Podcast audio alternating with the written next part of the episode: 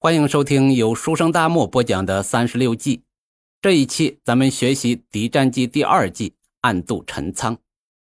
先看原文：“视之以动，立其静而有主；以动而训。”翻译成现在的话就是故意暴露自己的行动，吸引敌人，让敌人因不明就里被牵制在某地集结固守，然后我方利用这个时机。偷偷迂回到敌人的背后发动突袭，攻其不备，出其制胜。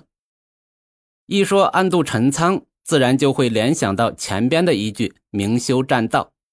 这个计谋名字的来源就是“明修栈道，暗度陈仓”的典故。咱们来温习一下这个典故，就可以很好的理解暗度陈仓这个计谋。秦朝末年，因为秦王暴政，各路起义军推举项羽为总盟主。并约定，谁先攻陷秦的都城咸阳，谁就是关中王。后来，刘邦率先攻下了咸阳，项羽却不想让刘邦留在关中，强行的把刘邦赶到了巴蜀之地，就是现在的四川重庆和陕西的汉中安康一带。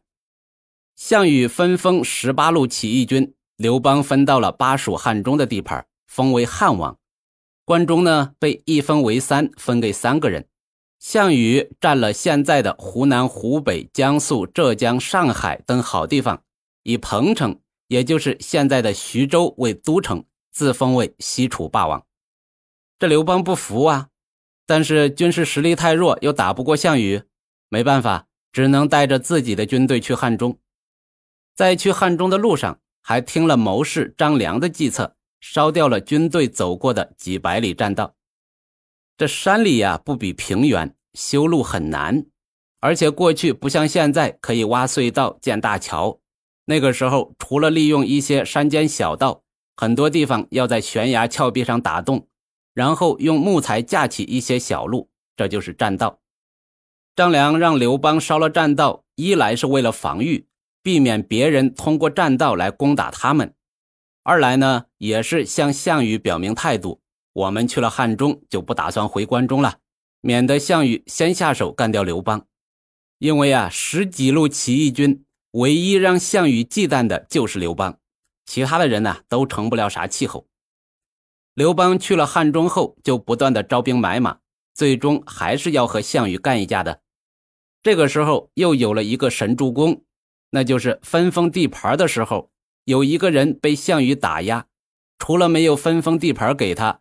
还把他之前的地盘一分为三，这个人呢就是田荣，他的地盘就是现在的山东一带。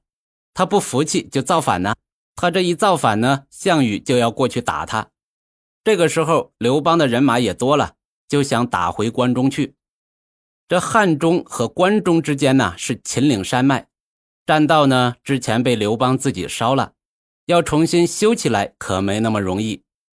刘邦就听信了韩信的计谋，大张旗鼓的开始修栈道。这情报啊，自然会传到关中的军队那里。项羽觉得栈道一时半会儿是修不好的，也没有太重视，准备先收拾了田荣，我再收拾你刘邦。刘邦的大将韩信本就没有打算从栈道攻打汉中，他直接带着大部队绕了一个大圈悄无声息的就出现在了陈仓。也就是现在西安以西一百五十公里的宝鸡市陈仓区，打了关中军队一个措手不及，很快呢就攻占了关中。项羽后悔已经来不及了，这就是有名的明修栈道，暗度陈仓。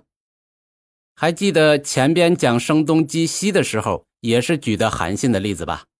这两个计谋有很多相似的地方，都是兵分两路。弱的一路在明，强的一路在暗。好了，有关暗度陈仓，咱们就讲到这里。下一期咱们学习敌战计的第三季——隔岸观火。